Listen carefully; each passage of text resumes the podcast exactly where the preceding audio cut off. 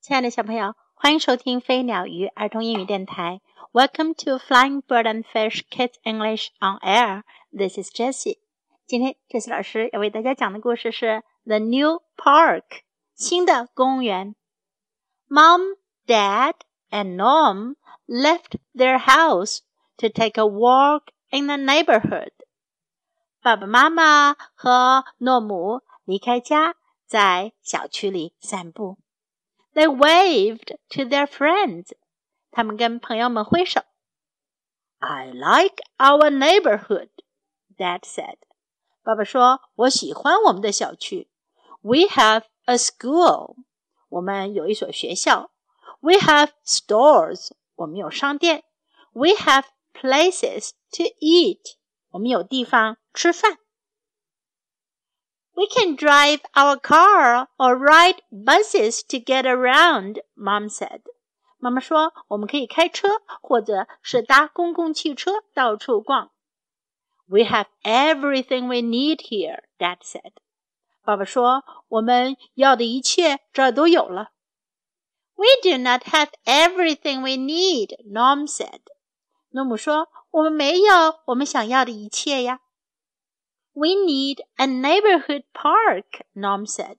Norm 说，我们需要一个小区的公园。That is a very good idea, Dad said. 爸爸说，那是个很好的主意。We can see if other people think so too. 我们来看看其他的人是不是也这么想。We can have a meeting. 我们可以召开一个会议。 why do we need a park? A neighbor named Ed asked at the meeting. 一个叫做艾德的邻居在会议上问：“我们为什么需要公园呢？” We could play sports in a park, Norm said. 诺姆说：“我们可以在公园里运动。” We could sit under trees in a park, Pam said. 帕姆说：“我们可以在公园里树下面坐着。”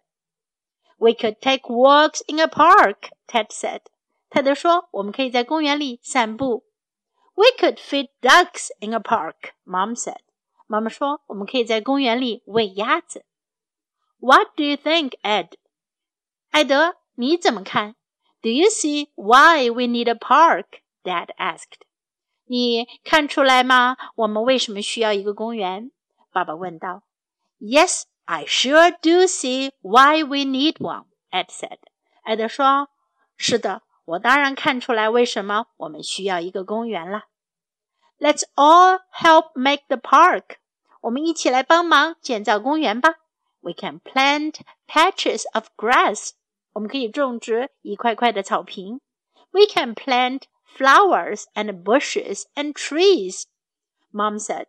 我们可以种植花、 灌木和树。妈妈说：“Everyone helped，大家都来帮忙了。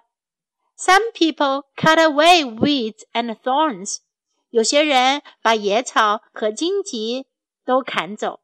Some people planted seeds and trees，有些人种下种子和树。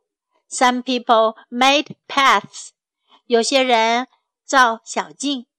Some people made a place for sports. 有些人在搭建运动场所。At last, the park was done. 最后，公园建好了。There were paths. 有小径。There were benches and trees. 有休息的长凳子，还有树木。There was a place for sports. 有个地方可以运动。There was a pond for ducks. 有个池塘给鸭子们游水。Now our neighborhood has everything we need, Norm said. 那我们说，现在我们的小区可是应有尽有啦。Take a walk，散步。Take a walk，take a walk。I like our neighborhood，我喜欢我们的小区。Neighborhood 邻近地区、辖区。I like our neighborhood. I like our neighborhood. We have a school. 我们有学校。We have a school. We have a school. We have stores. 我们有商店。We have stores. We have stores. We have places to eat. 我们有吃东西的地方。We have places to eat. We have places to eat. Get around. 到处逛。Get around. Get around. We have everything we need here. 我们这儿有我们所需要的所有东西。We have everything we need here.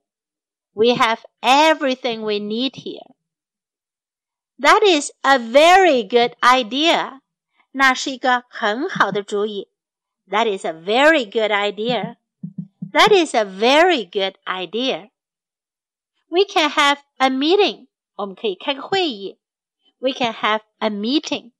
We can have a meeting. Why do we need a park? 我们为什么需要公园呢？Why do we need a park? Why do we need a park? We could play sports in a park. 我们可以在公园里运动。We could play sports in a park. We could play sports in a park. We could sit under trees in a park. 我们可以在公园里坐在树下面。we could sit under trees in a park. We could sit under trees in a park. We could take walks in a park. 我们可以在公园里散步。We could take walks in a park. We could take walks in a park. What do you think? 你怎么想？What do you think? What do you think? We can plant flowers and bushes and trees 我们可以种植花、灌木和树。We can plant flowers and bushes and trees. We can plant flowers and bushes and trees. Now our neighborhood has everything we need. 现在我们小区应有尽有了。Now our neighborhood has everything we need. Now our neighborhood has everything we need. Now let's listen to the story once again. The New Park by Ellen Lee. Illustrated by Martin Lemelman. Mom, Dad, and Norm left their house to take a walk in the neighborhood. They waved to their friends. I like our neighborhood, Dad said. We have a school. We have stores. We have places to eat. We can drive our car or ride buses to get around, Mom said. We have everything we need here, Dad said. We do not have everything we need, Norm said. We need a neighborhood park, Norm said. That is a very good idea, Dad said. We can see if other people think so too. Can we have a meeting? We can have a meeting. Why do we need a park? a neighbor named Ed asked at the meeting. We could play sports in a park, Norm said. We could sit under trees in a park, Pam said. We could take walks in a park, Ted said. We could feed ducks in a park, Mom said. What do you think, Ed? Do you see why we need a park? Dad asked. Yes, I sure do see why we need one, Ed said. Let's all help make the park. We can plant patches of grass. We can plant flowers and bushes and trees, Mom said. Everyone helped. Some people cut away weeds and thorns. Some people planted seeds and trees. Some people made paths. Some people made a place for sports. At last the park was done. There were paths. There were benches and trees. There was a place for sports. There was a pond for ducks. Now our neighborhood has everything we need, Norm said. 今天的故事就到这里。Time to say goodbye.